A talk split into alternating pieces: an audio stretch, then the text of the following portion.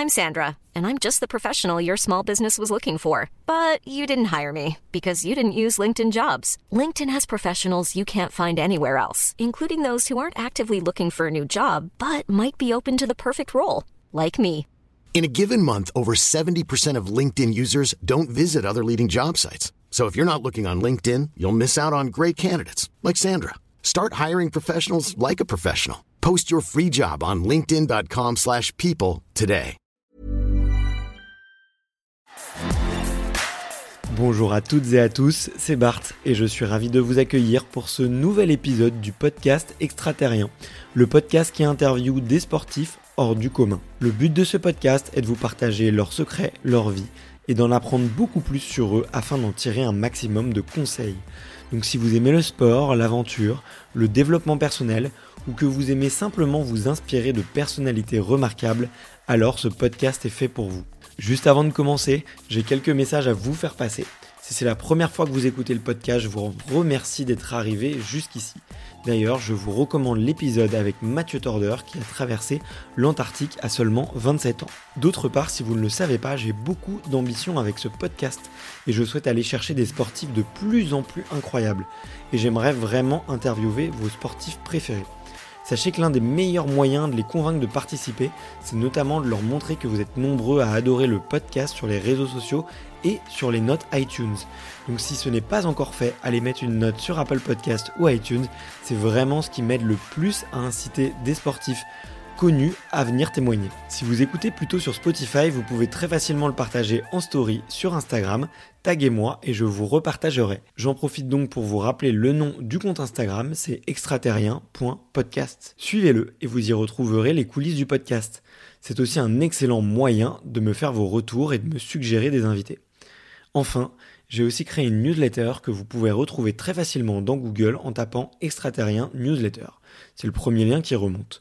J'y partage des bons plans santé, matériel, préparation mentale, des livres, des documentaires qui m'ont beaucoup inspiré. Allez, je ne vous embête pas plus et je laisse place à mon invité du jour. Et ben c'est parti, on est en train d'enregistrer avec Titouan Galéa. Salut Titouan, comment ça va? Salut, ça va très bien. Je sais que t'as pas l'habitude de passer sur, euh, sur Paris, c'est un peu ta journée euh, remplie de médias, là je te cueille en fin de journée. Ça va, t'as as quand même la forme? Ouais, ouais, ça va, ça va, un peu fatigué de voyage juste pour la journée à Paris, mais ça va. Bon, écoute, je vais essayer de te laisser un, bon souvenir. Merci infiniment d'être venu euh, aujourd'hui et tout, parce que je suis, je suis hyper content de te rencontrer. Déjà, comme je te le disais, bah, je me suis mis euh, au Wingfoil euh, là euh, l'été dernier, donc tu vois, je suis, je suis en train de découvrir et j'aurais quelques petits conseils techniques à te, à te demander. Et aussi parce que bah, je m'étais régalé avec Olivia, tu vois, qui fait Olivia Piana. Ça a été un super épisode qui avait beaucoup plu, qu'on avait enregistré dans les criques à côté d'hier. donc ça me fait hyper plaisir de pouvoir connecter. Et puis la dernière raison, c'est que, écoute, je me suis régalé moi, en préparant l'interview parce que tu crées du contenu de malade mental. J'ai surkiffé avec des images de fou. Donc je recommande franchement à tous les auditeurs qui écoutent là le d'aller s'abonner tout de suite sur Instagram à ton compte parce que parce que franchement tu fais voyager, tu fais rêver, ça fait euh, ça fait super plaisir quoi. Et ben de rien, ça me fait plaisir d'être là et merci de me recevoir aujourd'hui. Bon bah cool. Après toutes ces éloges, euh, on aime bien commencer par l'enfance euh, avec Extraterrien et, et savoir un petit peu d'où viennent les, les invités. Et toi je sais que tu as, une enfance qui moi me semble un peu particulière en tout cas, donc j'ai envie de creuser un peu ça. Et la première question que, que je pose à tout le monde, c'est euh, quel est ton premier souvenir de sport? Ah ouais, moi je, suis originaire de Nouvelle-Calédonie et euh, mon premier souvenir de sport, ça peut être euh, donc avant de faire de la wing ou du kite, j'étais quand même dans le milieu de la voile. J'ai fait de l'optimiste, mais aussi du catamaran, du hobby cat. Et je crois que c'était peut-être en 2010, un truc comme ça. Oh non, avant, non, en 2008, peut-être 2008, 2009. J'ai dû gagner le championnat de Calédonie, voilà, de hobby cat. Donc euh, j'étais assez content. C'était l'une de mes premières, euh, premières places quelque part. Voilà. Et ça t'a fait vibrer ce moment? Oh, bah sûrement à l'époque, je m'en souviens peut-être même plus aujourd'hui. Euh, J'ai participé à de nombreuses euh, autres compétitions depuis et eu d'autres titres, mais, mais c'est sûr que oui, ça a dû être euh, un moment fort à cette époque, un élément peut-être déclencheur. Ok. Tous les enfants font de la voile en Nouvelle-Calédonie? C'est un passage obligatoire? Ah non, non, non, pas du tout. euh, bon, c'est quand même une île euh, au milieu du Pacifique, euh, donc il y a quand même peut-être plus de, de gens qui sont en contact et en rapport avec la mer que d'autres endroits, bah, peut-être voilà, comme ici ou, ou d'autres villes du monde. mais, mais pas forcément la voile. hein. Mais oui, on est axé côté mer, que ce soit pêche, voilà, sortie en mer, plongée, et oui, un, un petit peu voile quand même. Ok. Tes parents, ils en, ils en faisaient un peu Pourquoi t'es tombé dans la voile? Ma mère, elle a toujours euh, apprécié être en mer, elle a toujours été euh, proche euh, de la mer, et mon père euh, également, il a toujours fait euh, de la planche à voile, euh, puis euh, du kitesurf euh, quand ça a commencé d'exister, et maintenant aujourd'hui, il fait de la, du wingfoil comme moi. Ok, donc c'est papa le, le casse-cou de, le casse-cou de la famille. Oh, il est pas forcément casse-cou, mais en tout cas, il m'a il m'a transmis un peu euh, ces gènes-là, Ok. cette passion. T'as des frères et sœurs? Non, je suis fils unique. Ok. Est-ce que t'as fait d'autres sports euh, un peu plus euh, classiques pour moi, tu vois, avec mon œil de, de métropolitain mais... Alors, euh, ouais, je suis. J'aime bien marcher en montagne, voilà, j'aime beaucoup la, la randonnée. Pas forcément course à pied, mais plutôt trail, voilà, en montagne, ça me plaît pas mal. Je préfère faire ça que d'aller dans une salle de sport, courir sur un tapis, donc euh, j'essaie de faire ça de temps en temps. euh, que des petites montagnes, que ce soit chez moi en Calédonie ou ici en France. euh, voilà, il y a des beaux terrains de jeu pour faire ça. Je fais pas mal de plongée aussi, euh, pêche sous-marine, voilà, quand je suis en Nouvelle-Calédonie. Et euh, je suis aussi un passionné, euh, pas que de la mer et de la voile, mais aussi de tout ce qui est euh, du, dans les airs. Donc euh, depuis assez petit, euh, je fais du parapente et aujourd'hui, euh, voilà, voile s'appelle du planeur et aussi de, l'avion. Voilà, donc je pense, c'est pas un sport l'avion, mais le parapente c'est considéré comme un sport. De temps en temps, on marche pas mal, donc euh, voilà, c'en est un. Ok. Bah ouais, j'ai plein de questions après sur le, sur le pilotage aussi, parce que c'est un. Moi, j'ai fait quelques initiations et ça me fait, euh, ça me fait bien vibrer. Tu vois, c'est pas toujours évident, c'est pas les meilleurs spots aussi ici, parce que les premiers aérodromes sont à une heure et demie, mais c'est quelque chose que je suis en train d'un peu d'explorer, tu vois. Donc, euh, peut-être j'aurai aussi quelques questions. Comment ça se fait que tu touches à autant de sports euh, différents? Hmm, Bah, je sais pas. Enfin, je, suis super content que ce soit le cas aujourd'hui, d'être quelqu'un de passionné. Je sais pas, j'ai toujours été euh, un peu curieux et intéressé euh, de pas mal de choses. euh, Quand j'étais petit, que ce soit ouais, avec les profs ou, plutôt avec d'autres gens extérieurs qui étaient dans les milieux qui m'intéressaient, je posais peut-être beaucoup trop de questions des fois. Et voilà, je suis peut-être quelqu'un de curieux et bah, tout ce qui m'intéresse, bah, je, le pratique et souvent à fond. Et Et t'as le temps de tout faire aujourd'hui? Bah ouais, ouais, je- j'essaye. Ouais, je fais des, des, petits blocs, euh, voilà, un coup à fond du wingfoil, euh, de temps en temps un peu de parapente, du planeur, de l'avion, euh, la rando, euh, ah, du, je aussi du, ski, en rando aussi, snow kite. Et voilà, bah non, mais ça me plaît de, de toucher à tout et j'essaie de trouver le temps. euh, Enfin, on a, je pense qu'on a toujours le temps pour euh, faire euh, tout ce qu'on veut quasiment dans, la vie. Après, il faut se donner les, les, moyens, mais euh, bah, j'ai la chance de que l'une de mes passions aujourd'hui, ce soit mon métier et ce qui me permet de gagner ma vie aujourd'hui. Donc, euh, c'est déjà au moins une passion que je fais en, en même temps que je gagne, enfin que je, je bosse. Donc, euh, c'est c'est déjà une bonne chose. Ouais, ça se sent en tout cas que t'es que t'es passionné et, et que tu profites à fond. Donc ça fait, ça fait plaisir. Il était comment euh, le jeune Titouan à l'école? Oh, là, il était terrible. Hein. Vraiment. Enfin, j'ai pas une, euh, ouais, une éducation déjà un peu particulière, mais, mais oui, à l'école, euh, ah ouais, j'étais, je pense, euh, l'un des plus terribles de la classe. hein. Ça veut dire quoi terrible? Petit, euh, bah, j'étais insolent, je répondais aux profs, je bavardais, je me faisais, je, je me rendais, ouais, enfin, intéressant ou j'en sais rien, je, je faisais un peu le, le, ouais, le guignol, j'en sais rien, mais j'essayais de me faire remarquer, on va dire, euh, en cours, quoi, depuis petit, voilà. C'est pour ça que je me suis fait virer de, des collèges et lycées. Tu t'es fait virer combien de fois? Oh, je sais plus, hein. mais euh, du collège, euh, bah, au moins une fois, mais peut-être plus, une fois que je m'en souviens, parce que c'est une exclusion définitive. mais les autres, je sais plus. Ouais, si, si, j'ai eu des exclusions temporaires aussi. Et du lycée, euh, quelques fois aussi, et jusqu'à l'exclusion définitive en terminale. Ok. Donc t'as pas passé ton bac? Si, si, j'ai passé tout de suite à- quand je me suis fait virer, en candidat libre, et je l'ai eu. Ok. Tu peux nous dire euh, tes deux pires conneries euh, qui t'ont valu d'être euh, viré? Mais en fait, je faisais pas euh, de, on va dire, de grosses conneries particulières comme d'autres ont peut-être pu faire, mais c'est juste que ça venait de mon comportement, mon attitude envers les profs, à voilà, à répondre, à, à vouloir toujours peut-être avoir raison, ou aussi aussi de mes absences, euh, ça a pas dû aider. Voilà, j'étais pas souvent là parce que j'étais en train de faire du modèle réduit ou du parapente ou du surf ou du kite. Et quand j'étais là, bah, c'était juste pas ma place d'être en cours. Ça, il y a peut-être quelques matières qui me plaisaient, mais principalement pas, pas trop. Et donc ma place, c'était pas trop sur les bancs de l'école, on va dire. Et, et c'est pour ça que j'arrivais pas à rester et tenir en place là-bas, quoi. Ouais.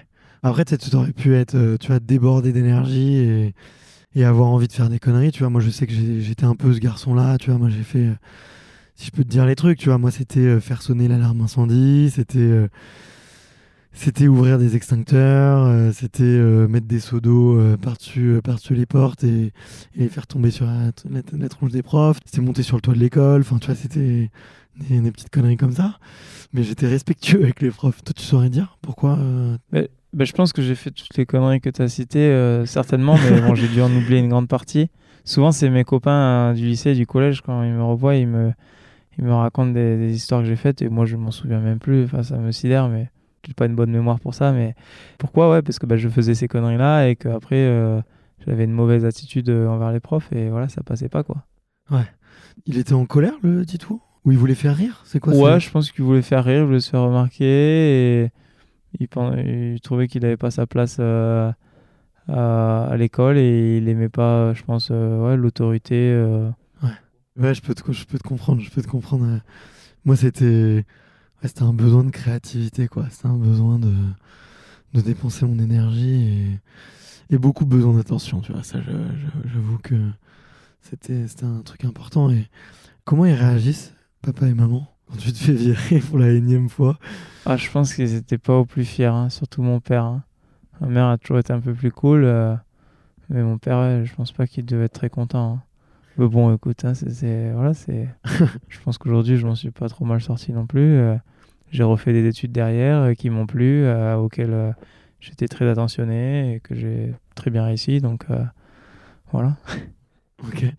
Tu vois, j'aurais jamais deviné ça de toi, tu vois, que tu pouvais avoir un peu ce côté, je vais pas dire rebelle, tu vois, mais enfant terrible, comme tu l'as dit. Ouais, ben je, je, je, l'ai été. Euh, peut-être je le suis toujours, mais à une autre échelle, quoi. Pas, pas pareil. Je sais pas si j'étais un enfant rebelle. franchement, j'ai pas fait de, de, grosses bêtises comme peut-être d'autres ont pu faire euh, durant ma jeunesse. Hein. J'ai pas cassé de voiture, j'ai pas.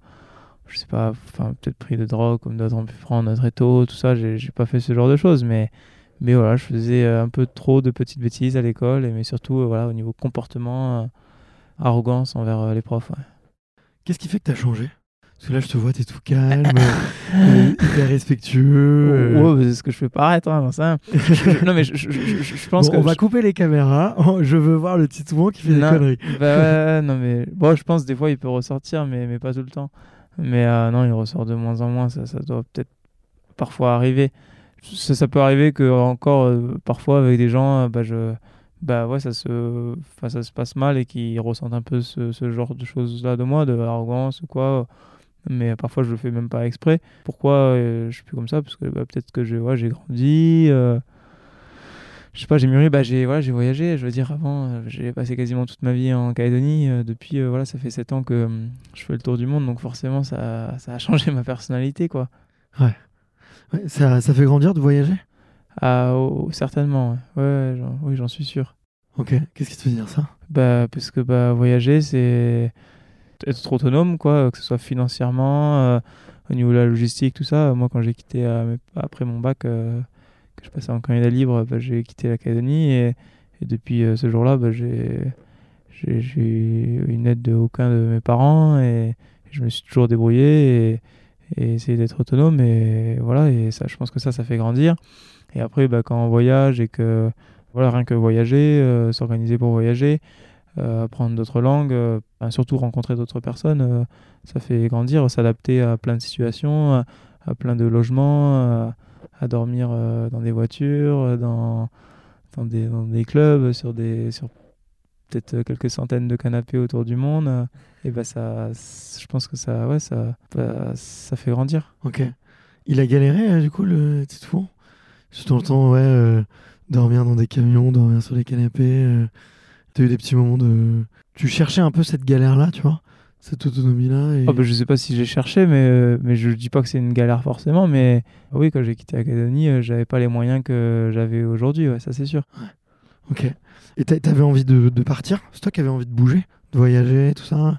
T'en avais marre, je sais pas, tu te sentais un peu bloqué sur, sur l'île et envie de dévorer le monde? Non, non, en premier terme, je, je, voulais. Enfin, non, je n'avais pas marre du tout de la Calédonie, ça me plaît énormément cet endroit-là.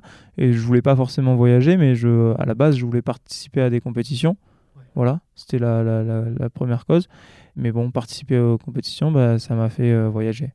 Voilà. Et aujourd'hui, j'en suis très content et c'est une super. Euh, enfin, je suis super content d'avoir fait, d'avoir eu la chance de pouvoir faire ça. Ouais, ouais, bah carrément, ouais, j'imagine. Mais tu vois, je savais pas du tout ça de toi, donc euh, je suis, je suis surpris et j'ai envie de creuser un peu parce que.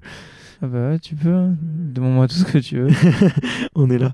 Est-ce que c'est facile, tu vois, de, de, partir justement hyper jeune pour aller faire des compètes à l'autre bout du monde Tu vois, il y a plein de gamins, tu vois, 15, 16, 18 ans, qui auraient flippé, tu vois, de partir sans leurs parents, sans leurs moyens, enfin sans des moyens, avec euh, pas beaucoup d'argent et être hyper autonome. Comment est-ce que tu as fait toi est-ce que ça te faisait peur déjà à l'époque? Bah non, ça m'a jamais fait peur et pour moi ça a pas été euh, ça m'a pas semblé dur parce que bah j'ai eu l'éducation euh, j'ai été éduqué en sorte que ça n'a pas été dur pour moi, mais je pense que c'est pas amené à tout le monde d'avoir eu entre guillemets les facilités d'adaptation et que j'ai et voilà, mais ça dépend principalement de l'éducation qu'on a eue. Enfin voilà, moi, euh, je m'en plains encore aujourd'hui, mais euh, par exemple, mon père, il m'a jamais euh, aidé pour quoi que ce soit, pour que ce soit me, financièrement depuis mes 13-14 ans, ou que ce soit pour me déplacer. il m'a jamais emmené à l'école ou, ou emmené nulle part à, une compétition, quoi que ce soit. Et, j'ai toujours dû me débrouiller par moi-même. Et, et ben ça, en fait, bah, quand on te l'oblige depuis tout petit, euh, et ben forcément, euh, ça doit te donner des capacités euh, d'adaptation que d'autres n'ont pas. Et voilà pourquoi je pense que pour moi, j'ai jamais senti que ça a été dur. De toute façon, ces années-là, et encore aujourd'hui, bah, à chaque fois, le but ultime, à la base, oui, c'était les compétitions, mais c'est aussi bah, maintenant le voyage et les rencontres et tout ça. Et j'en ai entre guillemets soif encore aujourd'hui, et c'est ce qui me plaît, ce qui me fait plaisir aujourd'hui. Et donc, quand c'est quelque chose qui te plaît comme ça, euh, normalement c'est pas c'est pas trop difficile quoi.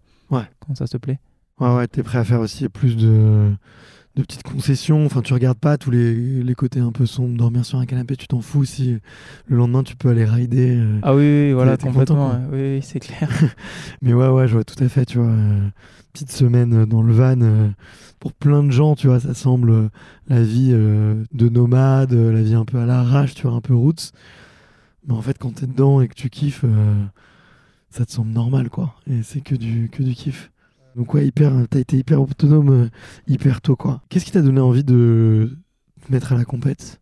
Le Titou en plus jeune, il était, euh, il avait l'esprit de compétition, l'envie de gagne. Bah ouais, je, je, je pense que, enfin oui, depuis tout petit, j'ai eu ça. Alors d'où est-ce que ça vient? Je sais pas. je pense que c'est je pense que tous les compétiteurs, euh, ça doit venir principalement des, mêmes raisons. Euh. Je suis pas sûr, hein, mais, je, pense que tous les compétiteurs, c'est pour euh, peut-être prouver quelque chose. je sais même pas moi exactement ce que c'est, hein, mais, je pense que c'est le cas de tout le monde. C'est histoire de flatter peut-être son ego, des choses comme ça. Et peut-être que personne va le dire, mais je pense que c'est le cas de la plupart des compétiteurs. Enfin, il y, a plusieurs profils de personnes moi je pense que c'est ce, celui-là, euh, voilà, c'est c'est se surpasser soi-même, voilà, flatter son ego, euh, se prouver quelque chose. Et c'est moi qui le veux, et c'est peut-être pour quelqu'un, euh, je sais pas, ça peut être ses parents, ça peut être son éducation qui a fait que c'est ça qu'on veut faire aujourd'hui. Je pense qu'il y a beaucoup de ce genre de profil-là dans les compétiteurs, ou alors, ou alors des fois c'est peut-être les parents aussi qui, qui ont poussé, et des fois c'est aussi le rêve des parents. Euh, moi, c'est sûr, c'est pas mon cas. voilà. Mais euh, ça, c'est aussi le cas. Donc, il y a un peu ces deux genres de profils, je pense. Beaucoup dans les compétiteurs. Ouais, bien sûr, tu sais, quand t'es jeune, t'as besoin d'exister. Et euh, je trouve que c'est un peu aussi ça le cas. Tu vois, les, des meilleurs compétiteurs, c'est ceux qui ont réussi à transformer un peu ce besoin, effectivement, d'un peu de reconnaissance, ce besoin un peu d'exister ou ou de se prouver un truc à eux et qu'ils l'ont réussi à le transformer un peu comme une, tu vois, comme une force, comme une envie inépuisable, tu vois, un truc. Euh. Ouais, Enfin, moi, plus le temps passe et plus je me rends compte que c'est le cas de, de plein de, de plusieurs de mes proches, ouais. Ok. Tu penses à qui en particulier? Oh, je vais peut-être pas citer de nom, je, sais pas, je sais pas si ça les, si ça, s'ils ont envie que je parle d'eux, mais, mais ouais, forcément, il y a des gens euh, qui ont des parcours similaires aux miens et au final, ils se retrouvent à faire euh, les mêmes choses un peu que moi. Ok. C'est fréquent dans les sports de glisse, tu vois, de, ou les sports un peu extrêmes, d'avoir des, des personnalités un peu, un peu terribles, du coup, plus jeunes, tu vois? Je, sais pas, je jamais trop parlé comment, je jamais trop creusé comment ils étaient plus jeunes. Mais c'est certain que euh, je pense qu'on est tous euh, avec des caractères euh, assez.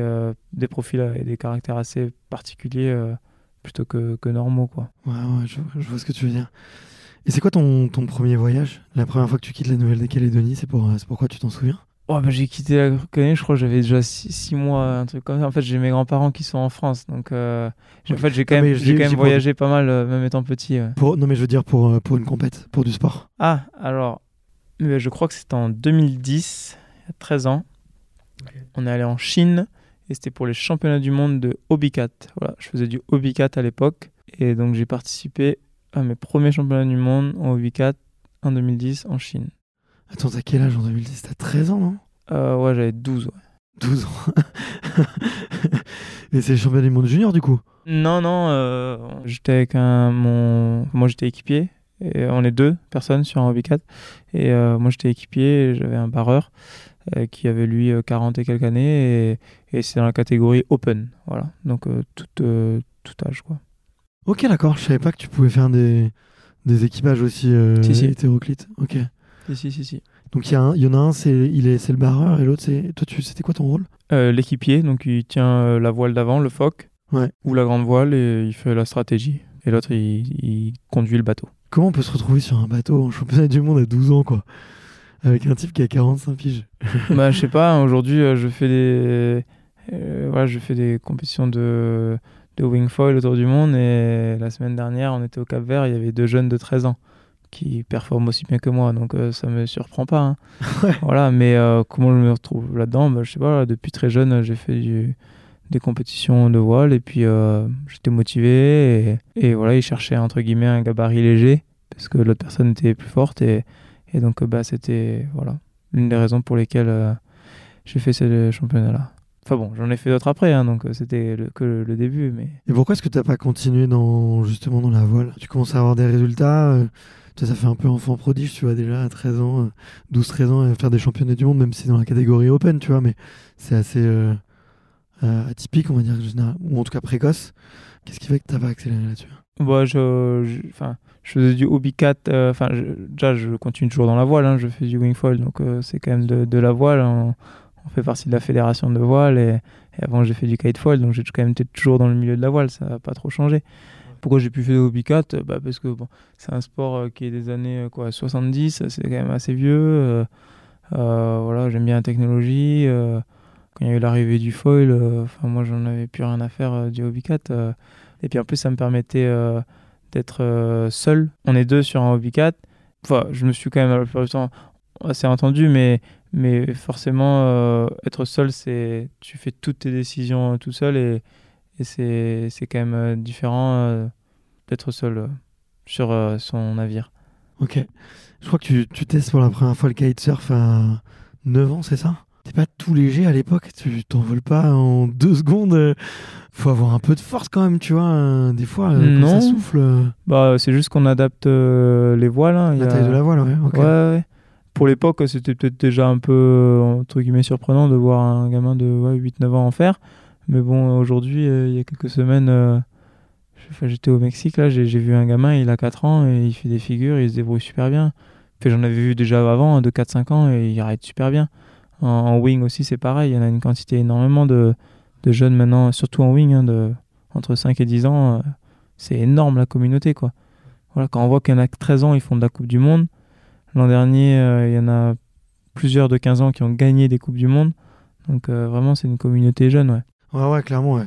Mais tu vois, pour la wing, euh, ça m'étonne pas parce qu'à la fois, c'est un sport jeune, tu vois, et en même temps, euh, tu peux pas te retrouver dans les rochers, tu vois. Oui, oui c'est sûr que le, la, wing, c'est plus accessible et c'est, ça fait moins peur et il y a moins de risques d'accident que le kite.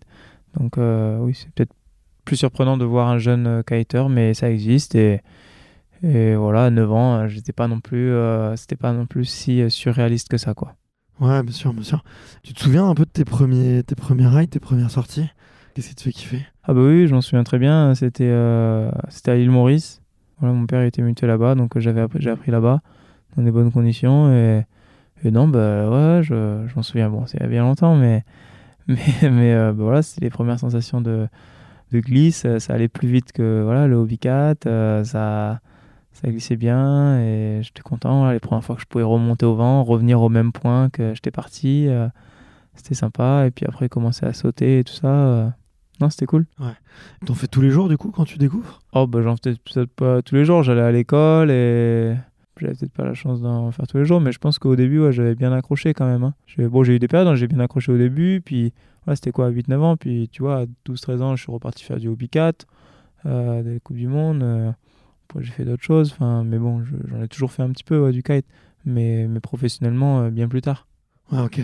T'as fait des compètes? De, de kite Oui, oui, complètement. ouais. Tu reviens à quel âge? Eh ben, à 18 ans, après mon bac, j'ai dit bon, bah voilà, là je veux faire des compètes de kite. Et j'ai commencé par euh, des compètes nationales en Calédonie. Voilà. Euh, je m'en souviens, je- j'avais mis presque toutes mes économies, donc j'avais acheté un kite performant. J'étais parti faire la compétition. euh, voilà, j'avais fait des bons résultats, peut-être un podium, un truc comme ça. J'en ai fait un, puis deux. Et puis là, le foil est arrivé. Et je fais, purée, ça, je veux absolument en faire. Du coup, euh, ma mère, je crois, comme on avait, enfin, j'avais des économies, plus ma mère avait- m'avait aidé, je crois, pour euh, l'acheter pour Noël. J'avais acheté mon premier foil. J'avais fait des compétitions aussi euh, nationales en Nouvelle-Calédonie avec. Et euh, j'avais fait pareil, des podiums. J'avais pas gagné forcément, mais j'avais fait de bons résultats. Et je savais que je pouvais aller mieux. J'avais pas le meilleur matériel. T'as commencé quoi en race ou plutôt freestyle? En race. J'ai jamais fait de compétition de freestyle. Ouais, ok. Donc la race en foil. Et puis euh, quelques mois plus tard, euh, je me suis acheté un meilleur foil plus performant. J'ai économisé un peu de sous. J'ai acheté aussi une ou deux voiles, au moins une, plus performante. On m'en a prêté une autre.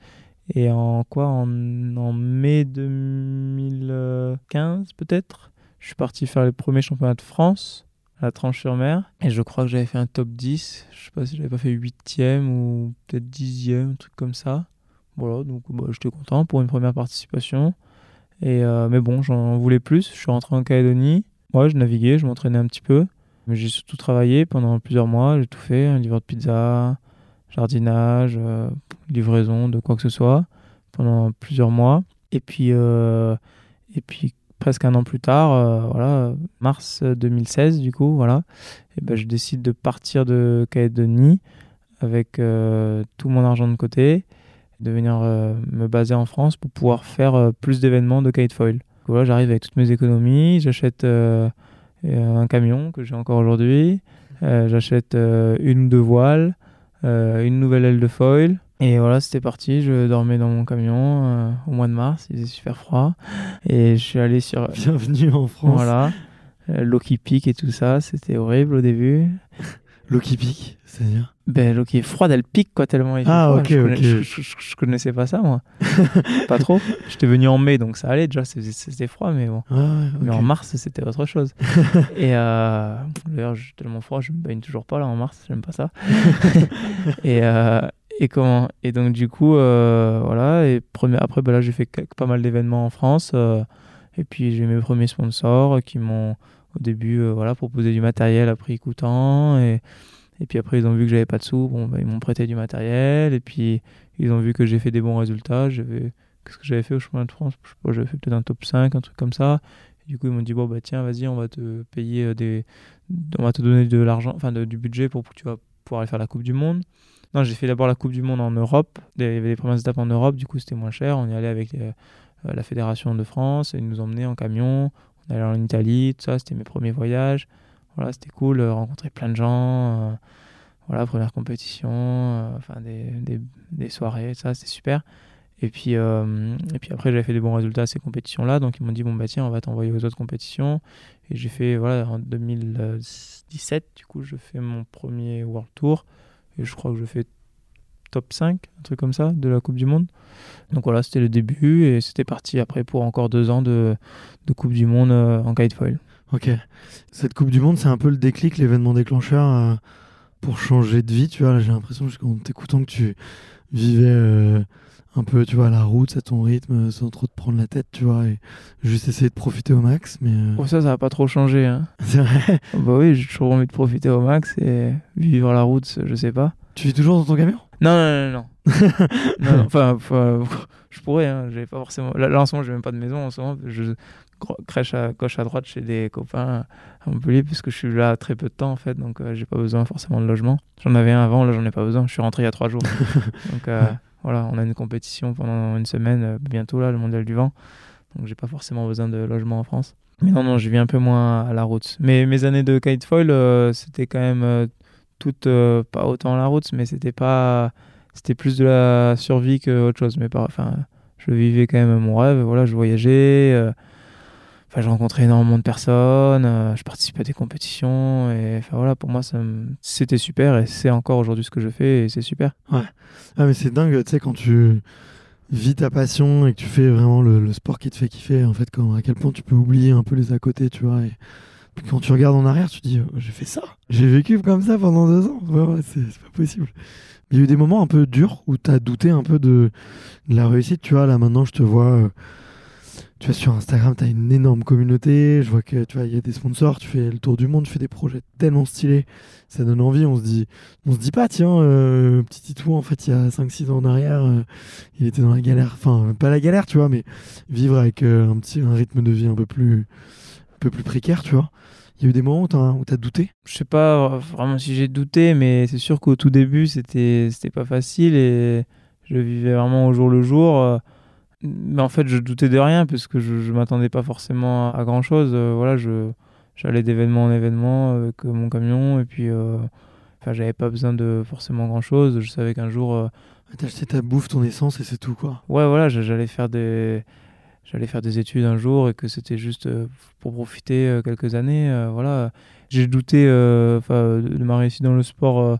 pas vraiment. Voilà, je, je, savais que ça pouvait me faire tout juste vivre et voyager et, voilà, j'en étais content et je savais que ça normalement ça allait pas aller plus loin que ça. En tout cas, dans le kite foil, j'ai pas eu les résultats que j'ai eu aujourd'hui en wing qui m'ont permis de, de, vivre autrement. Mais même si j'avais eu des super résultats, j'aurais pas fait de ça mon métier toute ma vie dans tous les cas. Je savais que j'allais un jour euh, refaire une reconversion, euh, je ne sais comment, et je doutais pas pour ma santé ou ma vie. Je veux dire, j'ai mes grands-parents en France, euh, j'y retournais quand même assez de temps en temps, parfois pour travailler aussi un peu avec mon grand-père, me faire un peu de sous, bien manger, bien dormir, voilà, des trucs comme ça. C'est vrai ça, les grands-parents.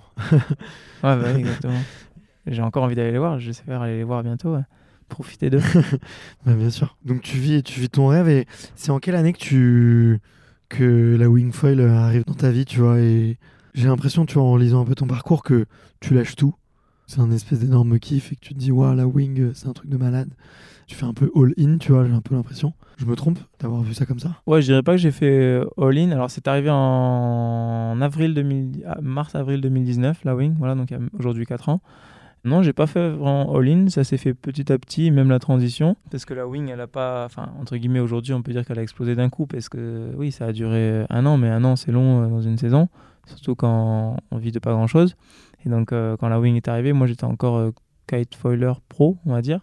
Et, tu gagnes ta vie à ce moment-là? Oui, oui, oui. Enfin, je, je, je, me nourris, euh, je, voilà, je T'as du matos et tu peux vivre quoi. Ouais, ouais, voilà. J'ai des résultats, voilà, je suis dans le top 10 mondial. Ça me permet voilà, de vivre, voyager, manger, mais pas plus. Je, je fais à aucun moment des économies ou quoi que ce soit. Donc je sais que c'est éphémère. Et toi, comment tu fais pour payer les voyages euh, quand tu arrives, euh, je sais pas, euh, aux compètes, je sais pas, tout à l'heure tu, tu citais le Mexique ou le Cap Vert. Tu, tu, dois prendre, bon, tu peux te prendre une auberge de jeunesse, tu vois, mais ça coûte quand même un peu d'argent, tu vois, toutes ces compètes, tous ces trucs, tu vois. C'est toi qui les finances? Ou c'est c'est une DFD ou des sponsors Non, non c'est les sponsors d'équipementiers principalement qui sponsorisent tout, la plupart des athlètes. Ok, ouais. Et du coup, ils te remboursent le billet d'avion et ils te remboursent le. Ah, donc tu voyages euh, tu voyages euh, entre guillemets à leurs frais, quoi. Ouais, ouais, ouais. Ok. Exactement. Et tu dépenses de l'argent quand tu es en, France et que t'as pas de compète. Oui, voilà, si on veut. Oui, enfin tous les jours aussi, hein, pour manger, tout ça. Et j'ai des frais quand même. Bon, j'ai pas de loyer, mais bon, j'ai un garage, j'ai des voitures, j'ai d'autres passions. Euh.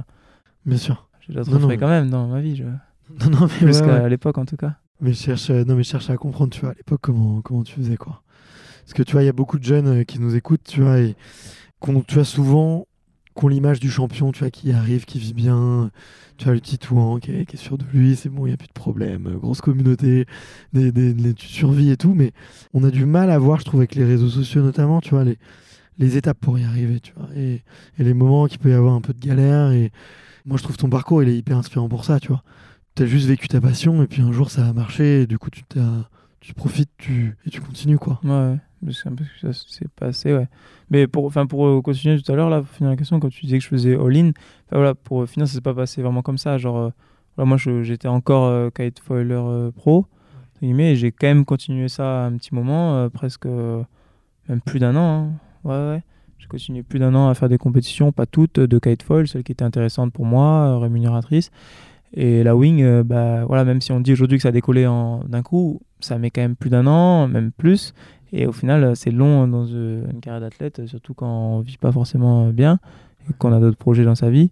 Et donc ça s'est fait petit à petit, quoi. Voilà, au début, bah, j'en ai fait un peu, puis il y a eu les premières compètes. Mais, quand les premières compètes, à aucun moment on s'est dit, bah tiens, il va y avoir vraiment des athlètes qui vont faire que ça et ça. Et en fait, aujourd'hui, c'est carrément le cas. Mais ça a quand même mis du temps. Et regarde, tu vois, ça a commencé en, avril 2019. On avait les premières compètes fin 2019.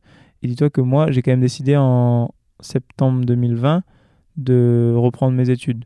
Parce que je me disais, tiens, c'est le bon créneau, j'ai bien vécu, mais euh, je vais pas trop aller loin parce que bah, je gagne pas d'argent et, je vais m'arrêter là. quoi. Donc c'est pour ça, l'une des principales raisons pour lesquelles j'ai repris les études en septembre 2020. Ok, c'est plus clair, c'est beaucoup plus clair. Merci euh, pour les, pour les précisions.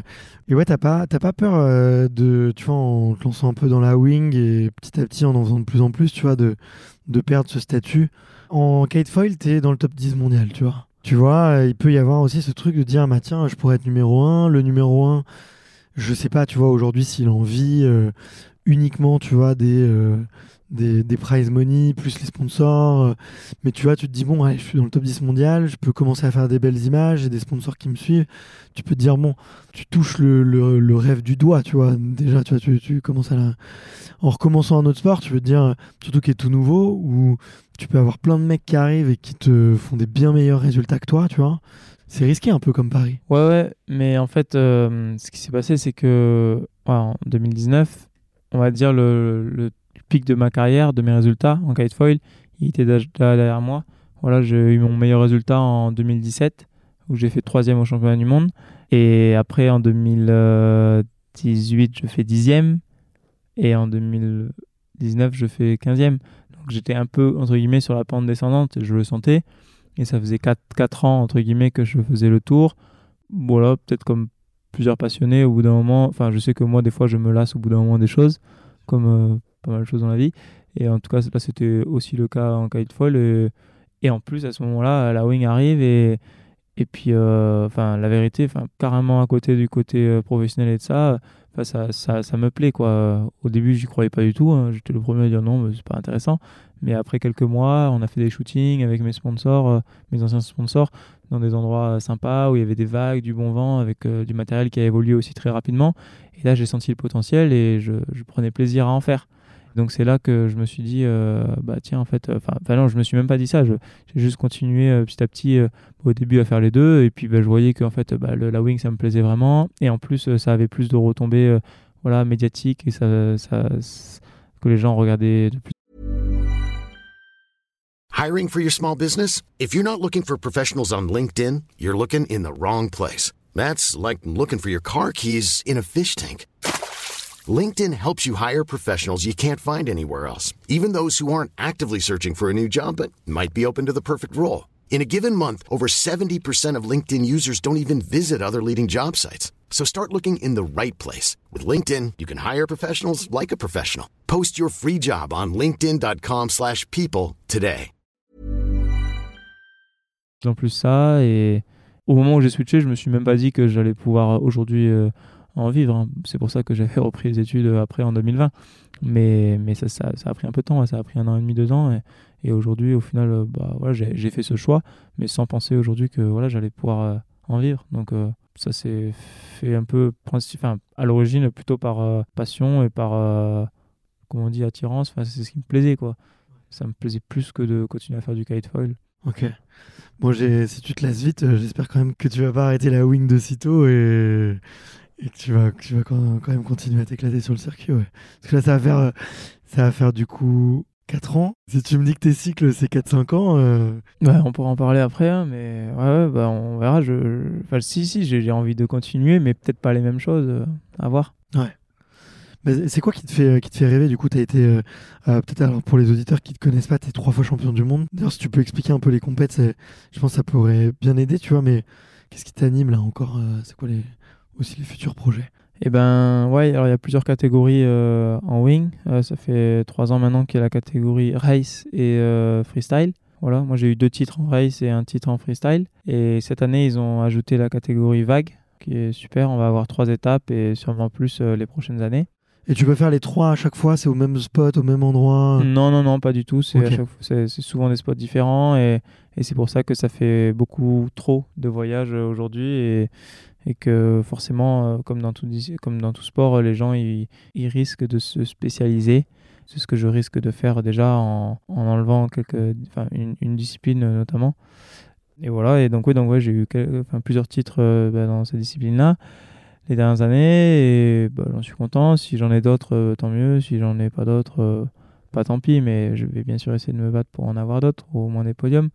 Mais c'est sûr que bah, les envies, je pense qu'elles changent un peu avec euh, le temps. Et aujourd'hui, euh, voilà, j'ai toujours adoré le, voyage et les rencontres. Si je peux faire plus de ça les prochaines années, plus que de compétition, euh, je pense que ça me plairait. Enfin, si on regarde, j'ai quand même fait des compétitions depuis que enfin je, ouais, depuis que j'ai 10 ans quoi 11 ans donc ça fait quand même pas mal d'années que j'en fais et maintenant à haut niveau depuis presque 8 ans voyager euh, sur des compétitions, euh, on voyage pas forcément tout le temps sur les meilleurs spots euh, du monde, ni dans les meilleures conditions. Et des fois, ça peut être quand même très frustrant. Après, enfin voilà, quand on est jeune et ça, il n'y a aucun souci. Enfin, quand on est vraiment mort de faim, enfin, c'est super important de faire des compétitions et ça, ça permet justement de développer son image et tout ça. Mais une fois qu'on a fait le tour qu'on a développé son image, je pense qu'il y a plein d'autres choses super intéressantes euh, à faire et c'est ce que moi j'ai envie de faire aujourd'hui euh, en essayant de, bah, de, créer du contenu euh, pour, pour les auditeurs mais aussi en développement du, en développant du matériel avec mes sponsors bien sûr tout l'aspect de, création de contenu de films vidéos pour peut-être des causes que je défends je défendrai en faisant des expéditions des, des aventures des voyages c'est quelque chose qui me plairait de faire euh, dans le futur. Enfin, j'en parle aujourd'hui, j'ai rien organisé là-dessus, hein, mais mais euh, ou très peu. Mais c'est des et tout. C'est dans ma tête et voilà, j'aimerais bien j'aimerais bien le concrétiser euh, un de ces jours. Voilà. Ok. Bon, bon, on va suivre tout ça. Peut-être pour les auditeurs qui connaissent pas, tu peux expliquer un peu les, trois disciplines? Comment ça se passe d'un point de vue compétition? Euh, j'imagine le freestyle, il y, a des juges, des humains, mais vous, vous êtes combien? Ça dure combien de temps? C'est étalé sur euh, plusieurs jours. Tu pourrais expliquer un peu ça? Ouais. Alors, euh, bah, il y a des humains partout, il y a des juges partout dans toutes les disciplines. le, freestyle, c'est du 1 vs 1, un peu comme on va dire le football. Et après, celui qui perd est éliminé et on va jusqu'au huitième de finale, puis les quarts, les semis et, la finale. Voilà, et c'est des juges qui, qui jugent l'exécution de figures voilà, sur un plan d'eau et celui qui exécute le mieux certaines figures euh, remportent le, hit, le combat. C'est l'un après l'autre ou vous êtes tous les deux sur l'eau en même temps? Non, on est tous les deux l'un contre l'autre. En même temps? En même temps. Ok, et vous avez combien de temps? Euh, Ça dépend, euh, ça peut être des fois 5, des fois 10, des fois 15 minutes. Ok. Voilà, ça dépend des conditions. Principalement, que, que, des conditions météo, principalement. Ok. des conditions. généralement, c'est des plans d'eau qui vont être très plats avec pas mal de vent quand même. ouais, on tombe malheureusement souvent là-dessus. Mais ce que tout le monde préférait, ce serait des, quand même des plans d'eau avec un peu de vagues pour s'en servir comme tremplin. Ouais. Voilà. et, euh, mais souvent, on se retrouve sur des plans d'eau plats. Voilà. Et, les Coupes du Monde, elles sont où euh, pour ça? Pour euh, le freestyle? Bah Là, on en avait une en Nouvelle-Zélande. Là, on a le 4 la semaine prochaine, le Mondial du Vent. on va en Grèce en mai, à Brest aussi. Après, on va où? On va aux Canaries, toutes les îles du Canaries. On va aller à Cape Town, on va aller au Brésil. Ah ouais, il y a On va aller je sais plus où d'autres. C'est déjà pas mal. ouais. C'est hyper étoffé du coup comme, euh, comme circuit. Ouais, c'est vachement européen quand même, mais, mais oui, il y a pas mal de destinations, c'est cool. Des destinations plus cool que d'autres, mais, voilà. Donc ça, c'est pour le freestyle. La race, bon, bah, c'est assez simple, hein, c'est des, des courses, c'est le premier arrivé, le premier gagne. Vous êtes, a, vous combien à partir? C'est des poules de, de 10, voilà, de qualification, et puis après, on fait des semi-finales et des finales aussi. C'est la même chose que peut-être pour les auditeurs, hein, peut-être qu'on peut. Tu as forcément des souvenirs de petites images de planche à voile, tu vois, avec euh, Antoine Albo ou, ou Charline Picon, tu vois, euh, notamment euh, durant les Jeux. C'est le même format, avec des grosses bouées, et, vous, partez comme ça? Ouais, c'est ça. Nous, on fait souvent du slalom. Voilà, on part d'un endroit un peu au vent, on part et on enroule quelques bouées jusqu'à une arrivée. Voilà, c'est des formats assez courts, euh, moins de 3 minutes de course. Ça risque de changer, c'est toujours un sport nouveau et il y a même déjà d'autres associations qui font des formats différents de course. Euh, on risque de voir du changement les prochaines années. Ils viennent d'intégrer la vague, voilà, ce qui est super cool parce que bah, c'est ce que c'est ce qui plaît à la plupart des utilisateurs aujourd'hui. Et on a eu la première étape il y a quelques jours euh, au Cap Vert, euh, pendant une vague qui s'appelle Ponta Preta. C'était un super événement. Et là, bah, pareil, c'est l'exécution entre guillemets de, figures, de, manœuvres, de- de carves sur une vague. Et ceux qui exécutent le mieux euh, remportent le, le hit là. euh, L'adversaire euh, un pair, voilà. Et, et ça continue comme ça. Et là aussi, c'est un one-to-one? Oui, Un one c'est one. ça. Donc ça pourrait un peu s'apparenter à, du... à des compètes de surf? Oui, ah ouais, c'est exactement ça. C'est le même modèle que le même modèle de surf? le surf, ouais, exactement. Ok. ouais. Et donc ça, c'est ce que tu préfères? Ouais, ouais, ouais, bah, tout le monde euh, adore euh, rider les vagues. euh, ouais, c'est ce que j'apprécie beaucoup. Après, j'aime bien la race, je me débrouille bien en race aussi, donc euh, j'aime bien ça. Non, mais tu vois, en regardant ton Insta, je me... tu vois, j'étais un peu surpris parce que du coup, euh, moi, j'avais pas autant d'informations que tu viens de nous donner là, tu vois, mais on te voit, il y a plein d'images où on te voit effectivement dans les vagues, on se dit, ouais, en fait, c'est ce qu'il kiffe, euh, il crée plein de contenu là-dessus. Et quand tu regardes une compète de race, tu te dis, ouais, ça n'a rien à voir en fait. Et ouais, ouais, c'est sûr. ouais. Mais en fait, euh, c'est-à-dire que voilà, ils ont intégré les vagues que la troisième année, parce que faut savoir que c'est les événements les plus durs à organiser, parce que avoir du vent, c'est pas tout le temps gagné. Faut choisir les spots, ouais. Voilà, faut choisir les bons spots, mais même les bons spots, hein, il y a des années au Mondial du vent, euh, qui est très réputé pour le vent en avril, et ben, il y a déjà eu des années avec sans vent toute euh, la semaine, donc euh, voilà. Après, faire des compètes de surf pur, euh, parfois c'est dur à organiser aussi, euh, d'avoir bah, que des vagues la bonne période.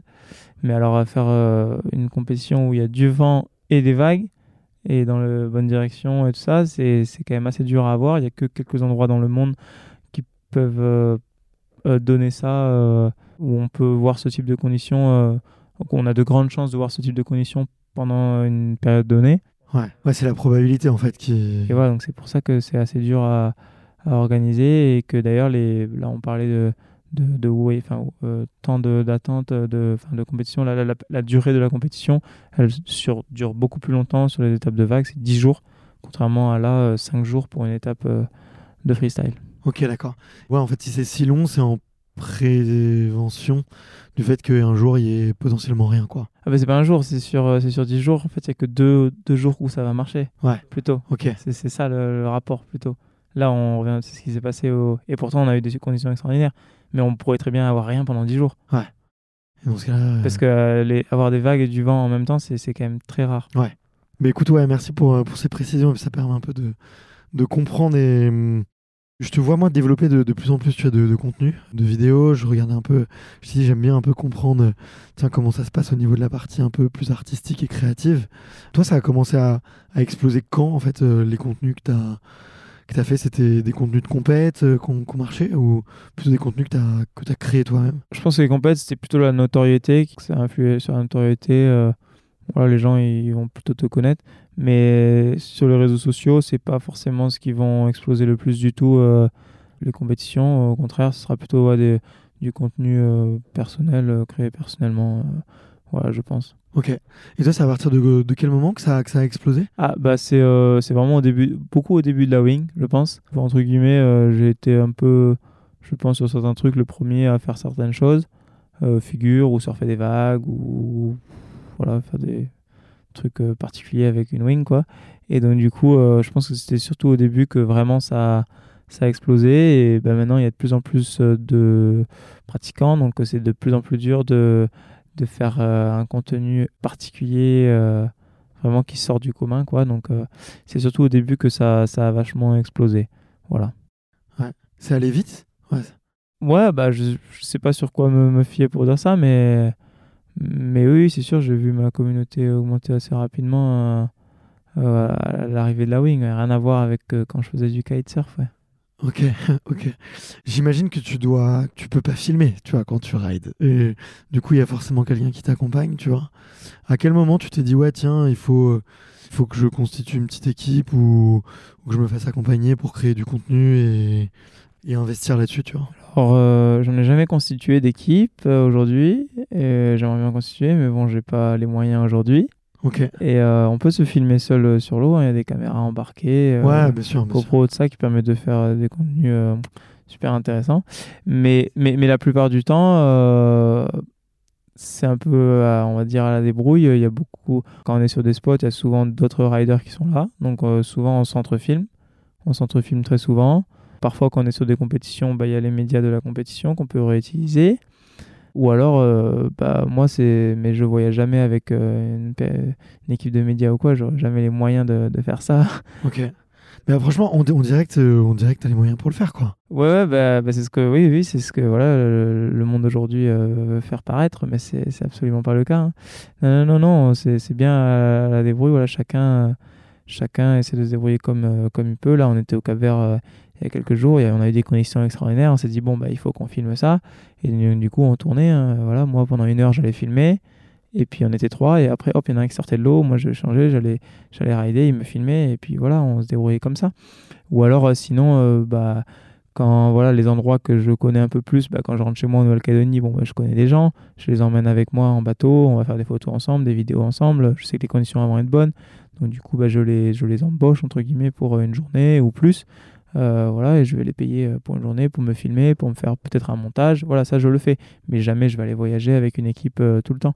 Les gens que je revois un peu plus souvent, bah voilà, mis à part les gens que je revois en Nouvelle-Calédonie ou parfois en France que je vois assez souvent, bah, ça va être des gens qui travaillent eux avec les, nos sponsors. On fait des shootings annuels, parfois une fois, deux fois par an. Et souvent, ils reprennent eux les, les mêmes personnes parce qu'ils ont les moyens. Et puis c'est mieux pour eux. Du coup, bah oui, on les côtoie un peu plus. Mais les images, elles sont principalement euh, pour euh, nos sponsors euh, plus que pour nous. quoi.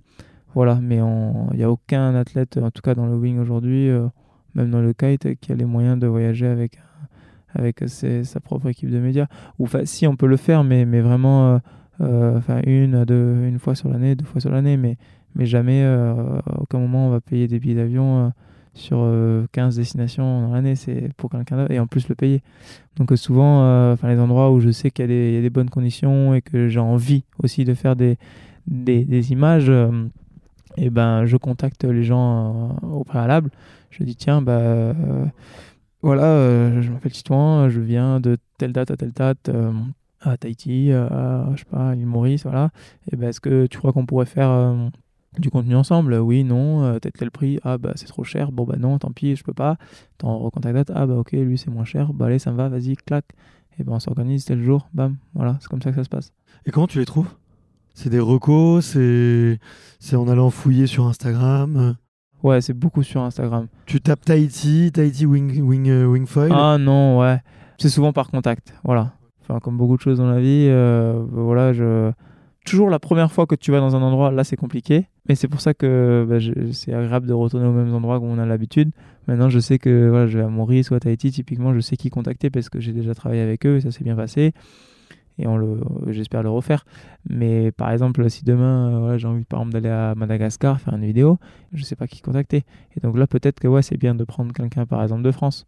Voilà, ça peut être intéressant. Ou alors, bah, comment je fais? Bah, Je contacte des copains qui sont déjà allés là-bas et je leur dis Ah, euh, tiens, tu connais pas quelqu'un qui filme là-bas? Si, tiens, il y a un tel, contacte-le. Un tel, euh, il va me dire Bah, bah non, mais moi je peux pas, mais tiens, je te donne un tel. Et voilà, c'est comme ça que ça marche. Et c'est comme ça que j'ai fait les premières fois que je suis allé, par exemple, à l'île Maurice. Voilà. J'ai contacté des copains qui sont là-bas et j'ai demandé bah, C'est qui qui peut bien filmer là-bas? Il m'a dit Bah, tiens, t'as lui, lui, lui, lui, lui. Lui, il est moins bien, lui, il est pas mal, lui, il est cher, machin. Et hop, tu les contactes tous et tu trouves ton compte. Et, et après, au fur et à mesure des années, euh, tu vois avec qui euh, tu travailles le mieux. Ouais, ouais, exactement. Je vois très bien, je travaille un peu pareil, tu vois, mais euh, sur, sur, une, sur une journée, tu, ou sur 2-3 jours euh, de session, là, tu peux, tu peux sortir derrière combien de vidéos qui vont, que tu vas réutiliser sur tes réseaux? Ouais, Ça peut vraiment dépendre de la journée, euh, du caméraman aussi. Euh. Ouais. C'est quoi ton record de productivité alors? Oh, bah, je pense que forcément, quand on va sur des, des, shootings, c'est là où on fait le, plus de contenu parce que c'est vraiment voilà l'intitulé du, du, voyage. quoi. Bien sûr, euh, j'adore faire du contenu et c'est super important pour nous aujourd'hui. C'est l'une des choses les plus importantes. La raison pour laquelle je fais ça aussi, c'est parce que ça me plaît à la base. Donc, si je vais rider des grosses vagues et ça, ou faire quoi que ce soit, c'est parce que ça me plaît. Et, je je vais pas aller regarder euh, là où je fais le plus, entre guillemets, de performance euh, sur une journée euh, en termes de contenu. Quoi. Je suis content si j'ai un bon shot, deux, trois bons shots, mais c'est rare que j'en fasse des journées comme on fait parfois, des journées super crevantes sur des shootings pour des marques où, où, on se lève à 7 heures et on se couche, enfin, et on ride jusqu'au sunset, quoi. Ça, c'est crevant, mais bon, forcément, oui, on a on a beaucoup de, d'images. Enfin, peut-être que je devrais faire ça plus souvent, je sais pas. en tout cas, je fonctionne pas comme ça. Ouais. Non, mais c'est, hyper intéressant, tu vois, d'avoir un peu ton, ton process créatif. Et tu vois, là, en échangeant, ça me fait penser à, à l'interview que j'avais fait avec euh, Kylian Bron. Tu vois qui c'est, euh, Kylian? C'est un VTTiste qui était, euh, lui, pareil, qui était au début, qui a fait du VTT de descente pro, tu vois, sur les circuits Coupe du Monde, et qui s'est mis à faire euh, énormément de, vidéos sur YouTube et tout, et qui euh, va faire des descentes d'endroits de, psychopathes, tu vois, euh, des montagnes de dingue. Dans son équipe, effectivement, il y a un réalisateur, tu vois, qui est full time, qui le suit surtout. Et de temps en temps, bah, ils vont prendre du drone, de temps en temps, ils vont prendre un autre VTTiste qui va filmer pour le suivre, tu vois, par exemple. Et ils font des contenus de, de, de fou, quoi. Et, lui, c'est vraiment un artiste, c'est un réalisateur vidéo, quoi. Il, il s'inspire tu vois, il s'inspire d'autres gros athlètes, tu vois, qui, qui font du, contenu de ouf. Euh, il avait une, démarche artistique hyper, hyper poussée, quoi, hyper professionnelle. Mais il fait plus que ça, quoi. C'est que des films pour des marques, tu vois. C'est devenu son métier. Il fait plus de compète. Bah, franchement, bah, voilà, moi, je, je, vais essayer de plus m'orienter dans ce côté-là, mais, euh, mais euh, et j'aimerais bien. Enfin, voilà, aujourd'hui, c'est sûr que j'aurai un, un gars qui me filme tout au long de l'année. Je pourrais faire du contenu de bien meilleure qualité, beaucoup plus souvent et tout ça, mais, mais j'ai pas du tout les moyens de faire ça aujourd'hui, même si j'adorais, ce serait beaucoup mieux pour moi. Voilà, après, ça dépend aussi de la vision de où tu en es dans ta vie et ce que tu veux faire. Peut-être que si je me dis, bah, tiens, je, je vais faire ça toute ma vie, absolument, bon, bah, j'investirai euh, tout mon argent aujourd'hui euh, là-dedans et, peut-être que ça, ça marcherait. Et voilà. Mais après, peut-être que j'ai d'autres projets aussi dans la vie et de ça. Mais, mais oui, j'ai quand même envie d'essayer de, d'avoir plus de moyens pour euh, essayer de faire voilà, plus de contenu de qualité euh, notamment. Et c'est sûr que ce serait une bonne chose, parce que oui, comme tu as dit, il y a plein de gens qui sont super inspirants et, c'est sûr que ça me ferait plaisir euh, de, d'en faire partie, parce que je pense que je peux avoir de bonnes idées pour tout ça. Il faut juste que j'arrive à me donner et trouver les moyens. Ouais, mais c'est, c'est sûr que tu vas y arriver, quoi. T'as un spot préféré sur lequel t'adores rider? Si tu devais en choisir un, un endroit où tu fais que tu passerais jusqu'à la fin de tes jours bah, Ce serait la Nouvelle-Calédonie. C'est chez moi. C'est entre autres parce que c'est chez moi, que j'ai mes repères, j'ai mes amis d'enfance là-bas. Il y a des très bonnes vagues euh, de super qualité, du très bon vent. Et il y a tout ce que j'aime d'autre dans la vie, euh, tout ce qui est euh, aérien, les montagnes, le lagon, la pêche. voilà. Donc je, je, trouve un peu tout ce qui me plaît là-bas. Ouais, ouais bah, j'imagine, ouais. Une des, questions que je m'étais notée, tu vois, euh, bon là je change un petit peu de sujet, mais ça rebondit avec ce qu'on s'était dit avant, c'est euh, qu'est-ce qu'ils disent euh, les sponsors quand tu leur dis que tu fais aussi du saut en parachute, du planeur, tu vois, de la pêche sous-marine et tout, ils essayent pas de te, brider et de te dire, tiens, concentre-toi sur, sur ce qui aujourd'hui fonctionne le mieux termes d'image et, de, de, prize money, tu vois aussi, qui est, est la Wing Et eh ben, ouais, tu as des sponsors qui vont te dire ça, qui vont essayer de te brider, qui vont dire tiens, tu devrais te concentrer plutôt là-dessus, enfin, ça t'apporte rien de faire tout ça. Et tu en as d'autres, euh, ils vont un peu plus s'en ficher, peut-être qu'ils en pensent pas moins, mais en tout cas, ils vont pas te le faire repérer. Après, euh, moi, personnellement, j'ai toujours aimé, euh, voilà, je suis un peu une tête de mule, voilà, que ce soit à l'école et aujourd'hui, j'ai toujours aimé faire ce que je veux, dans tous les cas même si on me dit de faire ça, ça ne veut pas dire que je vais l'écouter. Je pense que voilà, toute la communauté de la Wing, du Kai, je, je, je, pense l'avoir touché et être connu là-dedans. Et, je pense que dans le, la carrière et la vision qu'on peut avoir extérieurement d'un athlète, euh, de mon point de vue, c'est, je trouve que ce soit une bonne chose que l'athlète il soit pas juste il sache pas juste faire une chose quoi parce que bah, l'occurrence moi j'ai la chance de aimer plein de choses et savoir faire plusieurs choses et je vois pas pourquoi je me passerais de, de le partager avec ma communauté même si ça n'a rien à voir avec le sport dans lequel je, où je, suis au, top mais mais voilà, je pense qu'il n'y a aucune raison de ne pas le partager avec la communauté. Et, au contraire, euh, il y a plein de gens euh, qui me disent mais c'est trop cool euh, enfin que tu fasses ça, ça, ça. Enfin, et puis ça te fait, je pense, une image différente plutôt que bah, le gars, bah, ok, il fait que gagner des courses de wing. Enfin, si c'était le cas, bah, tant mieux pour moi. Hein, mais enfin, tant pis pour moi. Mais je veux dire, ouais, je fais d'autres trucs, donc je, je vois pas pourquoi j'irais m'en cacher. Mais c'est vrai que parfois, peut-être certains de mes sponsors, ils m'auraient dit peut-être plus de m'en cacher de ça, mais je n'ai jamais trop écouté j'en ai fait comme ma tête et puis je continuerai comme ça. Et, parce que c'est mes passions, c'est ce qui me fait vivre, c'est les raisons pour lesquelles je vis aujourd'hui. Et peut-être que grâce à la Wing, et ben je, grâce à ma communauté sur les réseaux sociaux, je peux peut-être toucher. Euh, enfin, ça m'a permis de faire comprendre à des gens que je faisais autre chose grâce à ces outils qui est les réseaux sociaux qui est super aujourd'hui. Euh, par exemple, voilà, il y a trois semaines, quand j'étais en Nouvelle-Zélande, et ben, un gars m'a dit ben, tiens, mais je, je fais du planeur aussi en Nouvelle-Zélande, viens voler avec moi. Et hop, on va voler. Par exemple, il m'a emmené voler. Enfin, des choses comme ça. Et bon, là, c'était ça pour ça, mais ça, peut être pour plein de choses. Enfin, j'ai pas là dans la tête euh, les idées, mais j'ai déjà fait des tours d'avion, des, coups de, de, ski, ça, avec des gens euh, qui me connaissaient euh, via la wing, mais qui eux aussi pratiquent d'autres sports. Et, et au final, c'est trop cool de pouvoir partager une autre passion avec eux, quoi. Ouais, ouais, c'est clair, c'est clair. Mais c'est vrai que tu as ce luxe-là, tu vois, d'avoir fédéré une une audience euh, ultra fan de sport euh, de glisse, de sport extrême, de d'avoir du coup des gens qui, qui, peuvent te proposer plein de plein de petits projets cool quoi. Ça c'est un privilège ouais. Et puis comme euh, j'ai dit si, si, un jour je veux faire des, des, des, vidéos des films et de ça et que je peux intégrer d'autres choses que, que de la wing, ça, ça peut ça peut être sympa aussi quoi et et voilà et même en termes de sponsors, il y a pas mal il y a des athlètes qui sont sponsorisés pas uniquement euh, que pour leur sport, mais des, gens qui font. Enfin, si moi un jour je suis sponsorisé aussi pour, euh, pour les autres choses que je pratique, euh, bah, je serais super content. quoi. Ouais. ouais, ouais, non, mais bien sûr. C'est quoi tes projets les plus fous? Tu as vu que tu parlais de mélanger les sports. Est-ce que. Il y a un truc qui. Une idée qui te, qui te traîne dans la tête, tu vois? J'en ai, j'en ai plusieurs. Hein. Tu vois, tu, par exemple, ça n'a rien à voir avec la, la wing, quoi. C'est rigolo, hein, mais je, je, enfin, je, je, suis là grâce à la wing, mais mais par exemple, bah, j'aimerais bien monter des, grandes montagnes, je sais pas encore lesquelles, mais grâce au snowkite, tu vois. Je fais du snowkite aussi pas mal l'hiver, j'adore ça. Et j'aimerais bien monter des, sommets euh, qui n'ont jamais été montés, ou j'ai déjà fait, mais le refaire, euh, voilà, assez haut. Euh. je me suis mis au, parachutisme il n'y a pas longtemps. Du coup, je me suis dit qu'un jour, bah, avec un kite, je pourrais faire ce qu'on appelle un tow-up, c'est-à-dire on, tire avec une corde depuis un bateau ou une voiture ou quoi que ce soit.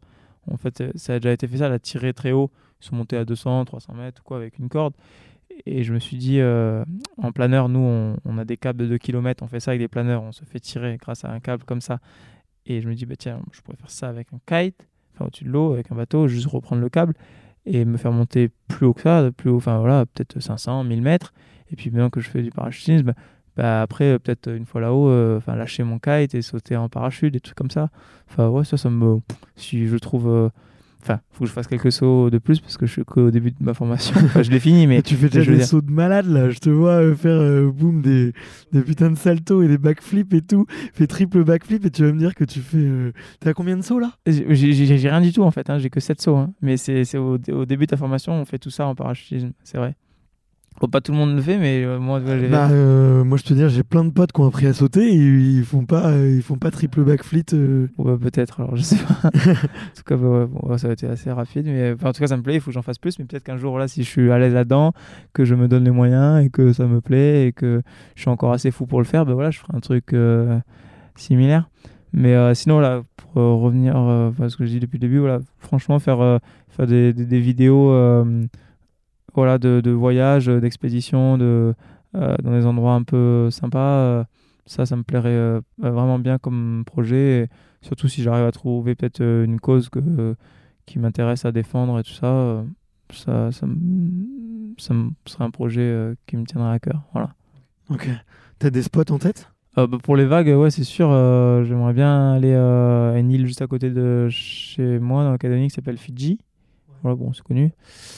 Voilà, mais euh, il y a le sud de Madagascar aussi, que j'ai jamais fait. Je suis allé au nord il y a quelques années, mais pas au sud. Et là-bas, il y a des très belles vagues aussi. Et, c'est un, milieu un peu spécial. Voilà, c'est super pauvre et tout ça. Donc, euh, je pense qu'il y a peut-être une histoire à raconter. euh. Ok, ok, ça marche. Le tonton, je vais bientôt te libérer. Mais en tout cas, ouais, c'est assez, assez kiffant, tu vois, de, de voir tous les trucs que tu touches. Et je trouve c'est inspirant de se dire, on peut progresser dans plein de sports, on peut kiffer, enfin, kiffer et, et toucher à tout, quoi. Ouais, comme je disais au début, euh, je sais pas si je me lasse au bout de 4 ans ou pas, mais, mais en fait, beaucoup plus tôt que ça. C'est-à-dire qu'à la fin de l'année, moi, de, de la Coupe du Monde, quand, quand je ressors de que j'ai fait que des compètes, euh, coaching, euh, machin à la filée, et ben la vérité, je peux plus en entendre parler de, de la wing, tu vois, et il faut que je fasse autre chose. Tu fais des coachings aussi? Ouais, j'en ai fait un petit peu. J'en ai fait un l'an dernier, juste à la fin de la saison. C'est pour ça, voilà, je suis ressorti de ça, j'en pouvais plus. Enfin, je- entre guillemets, je- j'en avais rien à faire d'aller faire de la wing, quoi. Et donc, du coup, le fait d'aller faire autre chose, euh, voilà, randonnée en montagne, du ski, du planeur, de parapente, machin, machin, et ben j'en fais un petit peu. Et hop, après, bah, ça me redonne envie d'aller faire autre chose. Parce que sinon, euh, bah, je, je- je serais incapable de me concentrer à 100% que dans un sport, euh, comme plein de gens arrivent à faire. hein. Enfin, tous les sports euh, olympiques, euh, typiquement, c'est ça. Et, et moi, je, je sais que bah, ça ça me m'admirait pas du tout, quoi. Ouais, tu n'aurais pas pu euh, fonctionner avec toi, quoi. Tu sais d'où ça vient, ça? Ce côté euh, toujours vouloir euh, essayer autre chose, à se lasser super vite. Non, non, non, ça, j'ai aucune idée, mais ce serait intéressant de rechercher. ouais, non, je, je sais pas. Bah, écoute, mais tu te poseras peut-être la question. Mais c'est chouette, c'est ouf. C'est qui les mecs euh, qui t'inspirent pour aller chercher des nouvelles idées créatives, des nouvelles idées de vidéos, des nouveaux, des nouveaux projets ou mec ou nana, tu vois, où tu te dis, tiens, ça, ça j'aimerais bien faire pareil, tu vois? Dans tout ce qui est côté euh, mer, euh, waterman, bah, il y a un gars qui s'appelle Lenny, là, qui est très connu à Hawaï, qui fait énormément de contenu de plein de super nautiques. Euh, évidemment, il est très inspirant. Pour les côtés aventuriers, il y en a quand même plein, voilà, que et tout ça, qui ont traversé les océans, les pôles et tout ça. Enfin, que bien sûr, ça m'inspire énormément. Et d'autres aventuriers, que bon, j'ai pas leur nom en tête et aussi euh, d'autres aventuriers qui Antoine Girard par exemple un français là qui a traversé tu connais? Ouais, bien sûr, j'ai interviewé, ouais. ok Ouais, ouais. parapentiste? Ouais, ouais, exactement. voilà qui a traversé euh, par exemple l'Himalaya en, en vol bivouac euh, rien qu'avec son parapente et tout ça et bah, bah c'est des gens que ouais qui, qui m'inspirent qui- Tu l'as rencontré, Antoine? Non non jamais mais bon enfin moi je le suis enfin pas que lui enfin il y en a plein des... enfin il y en a, pas plein comme lui mais il y a- beaucoup de gens qui font ce genre de choses et bon il y, en a plein d'autres hein, des gens comme ça euh, qui m'inspirent Bah écoute, si tu veux, je pourrais, je pourrais te présenter, euh, je pourrais te présenter Antoine, mais euh, si, si tu veux, mais effectivement, c'est très chouette. Tu dois faire des, des de l'aventure? Tu sais, Horn, c'est un truc qui, qui te ferait kiffer de traverser l'Antarctique ou plusieurs mois euh, dans le cercle polaire, par exemple. Oh, peut-être plusieurs mois ça doit être long mais mais oui. Mais oui, mais lui, c'est quoi C'est 90 jours, ouais je... non mais je sais même pas tu vois j'en parle mais bien sûr non mais oui que ça ça m'intéresserait énormément. Euh, moi j'ai un peu vécu sur un bateau. Mon père il avait un voilier. Bon j'ai voyagé un petit peu en bateau pas, pas énormément mais ça m'a quand même toujours plu et, et peut-être le faire plus un jour euh, oui ça me plairait énormément et j'ai toujours aimé oui euh, l'aventure le voyage euh, enfin à mon échelle hein, on a fait des petites randonnées des petits voyages euh, que ce soit en Nouvelle-Calédonie et tout ça bah, c'était un peu l'aventure aussi même enfin mon parcours voilà mes premières années dans le sport c'était quand même un peu une espèce d'aventure aussi quoi mais ouais, enfin des, aventures dans la nature à la rencontre de paysages et de personnes ça bien sûr ça, ça m'intéresse énormément hein. Ok, ok. Tu connais euh, Guirec Soudé? C'est un mec euh, qui est parti faire un tour du monde à la voile quand il devait avoir euh, 20 ans, tu vois. Bon, il s'est fait connaître parce qu'il il a embarqué une poule sur son bateau. Et, euh, ils elle ont avait un nom non sa poule non euh Exactement, c'est Monique. Oui, oui, c'est voilà. Monique et elle est décédée il y a très peu de temps. Euh, ouais, ouais, ça faisait 5-6 ans déjà. ah bah c'est vieux pour une poule ouais, déjà qu'elle avait fait le tour du monde plusieurs fois, qu'elle l'a suivi au Groenland et tout. ah ouais Et lui, ouais, il a passé 6 mois au Groenland et justement pour attendre la fonte des glaces et pour pouvoir euh, passer par euh, le cercle euh, arctique, tu vois. ok ok Le cercle polaire. Je sais plus exactement, mais en tout cas, il est passé par le Groenland, tu vois, et, et il a fait tout le tour de ce côté-là. Moi, il me bluffe, tu vois, de partir tout seul comme ça, hyper jeune, euh, dans une aventure. euh, je trouve ça, je trouve ça assez ouf, quoi. Mais des gens encore plus fous que moi, hein, tu vois. Ouais, je sais pas si je pourrais faire ça. hein. Tente ça une bonne, tente ça une bonne couche quand même. Ouais, ouais, mais ouais. Je sais pas, partir seul. Moi, j'aime beaucoup le partage quand même. Et enfin bon, j'ai fait beaucoup de choses seul, hein, mais, mais quand même, euh, voilà, toutes euh, mes des belles sessions et tout ça, euh, j'aime quand même bien le, le partager avec des gens. Ok. Il y a des trucs qui te font peur dans la vie? Non, je sais pas, pas, pas tant que ça. Je, enfin, je sais que j'ai des limites hein, en termes de, je sais pas, de taille de vague, de, ou que ce soit quand on va dans la montagne, en avalanche et tout ça. Enfin, je, je mesure entre guillemets mes risques. hein, et non, là, j'ai pas d'idée de qu'est-ce qui me ferait peur particulièrement dans ma vie. Ok. Il y a eu des moments où tu t'es fait peur dans la pratique? En kite ou. En cas, j'ai eu un accident, je me suis cassé deux vertèbres en 2016 là. Bah, j'ai eu mon meilleur résultat quelques mois après, donc euh, je, pense que voilà, le- les, les blessures euh, souvent ça fait revenir plus fort, donc enfin ça dépend de la blessure, mais en tout cas moi c'était le cas. Sinon, du coup, je me fais peur. euh, non, non, c'est que ça. Après voilà, bah, comme j'ai dit, ouais, je fais pas mal de parapente et je sais que je me suis déjà fait assez peur en parapente et bah, c'est pour ça que je suis content d'avoir fait la chute libre après derrière, comme ça je sais que le jour où j'aurais besoin de tirer mon secours en parapente ou, ou quoi, ben, j'en aurais moins peur. Mais euh, non, non, c'est un peu les deux seules fois où on va dire je me suis fait un peu peur dans ma vie. Ok. C'est un truc que tu recherches Ou cette adrénaline de la peur ou- Non, ben, j'aime bien l'adrénaline forcément, mais, mais là, ce, ce coup-là par en parapente, euh, non, si j'aurais pu l'éviter, euh, sans problème quoi. Ok. Bah, J'avais interviewé euh, Mathias Giraud, je sais pas si tu connais sur les réseaux, c'est super Frenchy. C'est un gars qui fait, euh, il fait du ski base. Il va rider des pentes raides, il, tu vois, il skie, et puis après il se balance dans la falaise et il ouvre son parachute. tu vois. Ah oui, oui, oui, oui, j'ai vu des vidéos de ça, ouais. Pour... Ben, ça, quand j'ai vu, je me suis dit, pour ça, j'aimerais bien faire un jour. Voilà, tu vois. je me suis dit, ça doit- ça doit être dingue, vraiment. Mais ouais, ouais, bah Mathias, euh, bah, je l'ai eu au téléphone il y a pas longtemps, là, je l'en- je l'embrasse, c'est- c'est un mec, un mec ouf. Et tu vois, lui, euh, en l'interviewant, il m'a dit, ouais, je suis un peu accro à cette sensation où des fois je me fais vraiment peur, quoi. Parce qu'il y a plusieurs fois où, en faisant du base jump, son parachute, il a failli pas s'ouvrir, ou où il y a eu, tu vois, des coups de vent proches de falaises, tu vois, notamment à côté des chutes d'eau. Apparemment, quand tu sautes à côté d'une chute d'eau, le vent, il est complètement inversé, et, et du coup, tu peux te faire vraiment bien flipper. Mais lui, il me disait qu'il aimait bien ça, quoi, et qu'il le, Ouais, ouais. mine de rien, il le recherchait un peu de temps en temps, quoi, tu vois. Ouais, ouais, bah, bah, je pense que je le recherche aussi, mais je pense moins que les base jumpers, ouais, voilà, par exemple. Je pense qu'eux, ils en ont besoin de, de doses plus fortes que moi, quoi. Ouais, ouais, c'est assez addictif aussi hein, pour tout le monde. Ah oui, bah, je pense que oui, bah, c'est c'est bah, c'est une drogue, hein, mais bon, c'est la plus saine de toutes. Ouais, je sais pas si c'est sain, mais. Ouais, faudrait définir le mot sain, quoi. Mais. T'as l'adrénaline, mais t'as aussi, ouais, tu peux.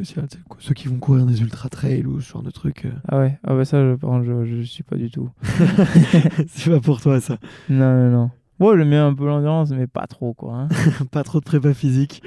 non, non, non, non. J'ai une dernière petite question avant, avant les questions de la fin, là. Qu'est-ce que tu fais quand tu t'es pas dehors en train de faire du sport? Tu te poses jamais Bah si, si, si, complètement, mais euh, bah si, si, si, là, ces derniers jours, j'ai pas fait grand-chose, hein.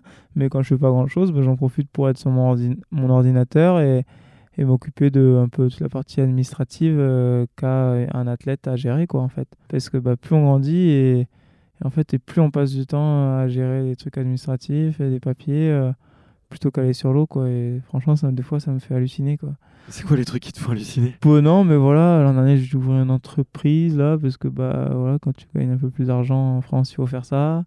Et puis, euh, et puis euh, ça, enfin, ça paraît ridicule peut-être pour plein de gens qui vont m'écouter, mais moi, ça me saoulait de faire toute l'histoire de comptabilité, tout ça. D'ailleurs, je suis carrément en retard de plein de trucs, euh, de ça. euh, non, et plein d'autres euh, paperasses un peu à la con, là, répondre à, à quelques mails par jour, ça, c'est beaucoup pour un mec comme moi qui vient des îles de base, tu vois.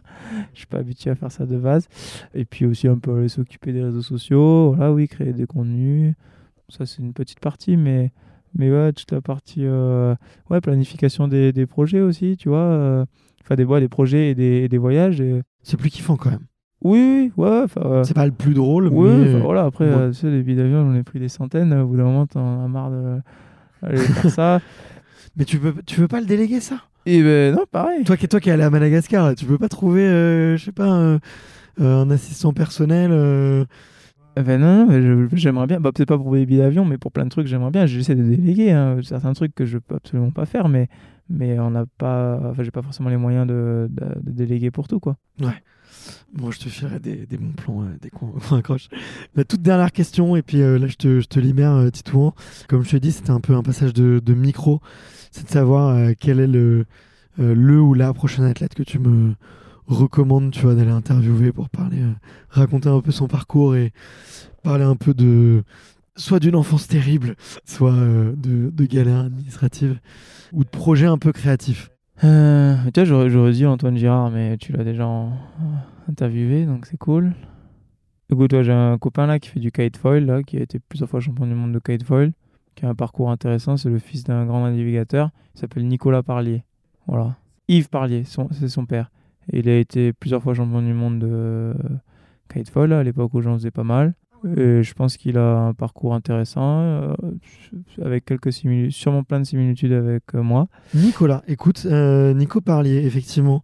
Bon, écoute, je le suis sur les réseaux sociaux, tu vois, je savais pas que c'était un pote c'était un pote à toi. Donc, euh. Ah si, c'est un très bon copain. Ok, bon bah cool. Bah écoute, tu pourras lui en toucher deux mots et tu pourras lui dire que je vais le contacter. Écoute, très cool. Euh, merci beaucoup pour, pour ta recours. Euh, merci également pour, pour ce moment. tu vois, j'ai appris pas mal de trucs sur toi. Tu vois, comme quoi les réseaux sociaux et, et la vie en vrai, il y a vraiment un, des fois un monde. Et merci, tu vois, d'avoir ouvert les yeux sur tout ça parce que je pense que il y a un très bon côté aux réseaux sociaux, comme tu l'as dit, ça te permet d'en vivre, ça te permet de faire des voyages, ça te permet de faire des collaborations, de rencontrer des gens. Mais il y a aussi un côté où, bah, qui déforme un peu la, réalité. Et, c'était cool euh, que tu puisses euh, remettre un peu les points sur les i, euh, des fois sur, sur quelques, quelques points. Quoi. Ouais, ouais. Bah, peut-être que enfin, peut-être plus tard, on essaiera de peut-être montrer plus la réalité, je sais pas, sur les réseaux sociaux. Mais pas sûr que ça plaise à tout le monde. Je t'encourage à le faire. Ouais, mais je te le dis, je te le dis pour avoir accompagné quelques athlètes, accompagné quelques entreprises aussi, tu vois, sur leur communication. Euh, bah ouais, en fait, ça, les gens veulent voir les dessous du décor parce que les trucs trop beaux, trop parfaits, c'est c'est pas humain en fait. Si, tu veux, ça te décorrèle de la, réalité. On peut se dire, tu vois, euh, moi je m'étais dit, putain, Titouan, il a son équipe, il est cool et tout.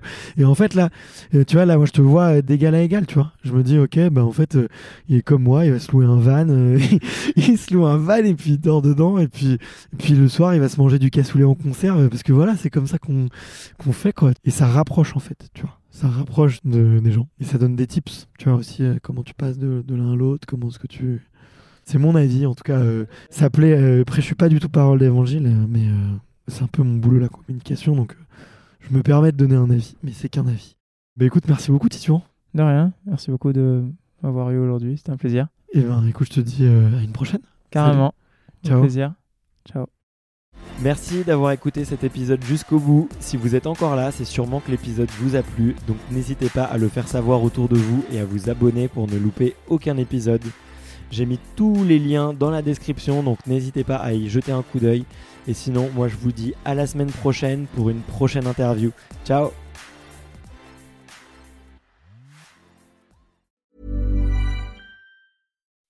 When you make decisions for your company, you look for the no-brainers. If you have a lot of mailing to do, stamps.com is the ultimate no-brainer. Use the Stamps.com mobile app to mail everything you need to keep your business running with up to 89% off USPS and UPS. Make the same no-brainer decision as over 1 million other businesses with Stamps.com. Use code PROGRAM for a special offer. That's Stamps.com, code PROGRAM.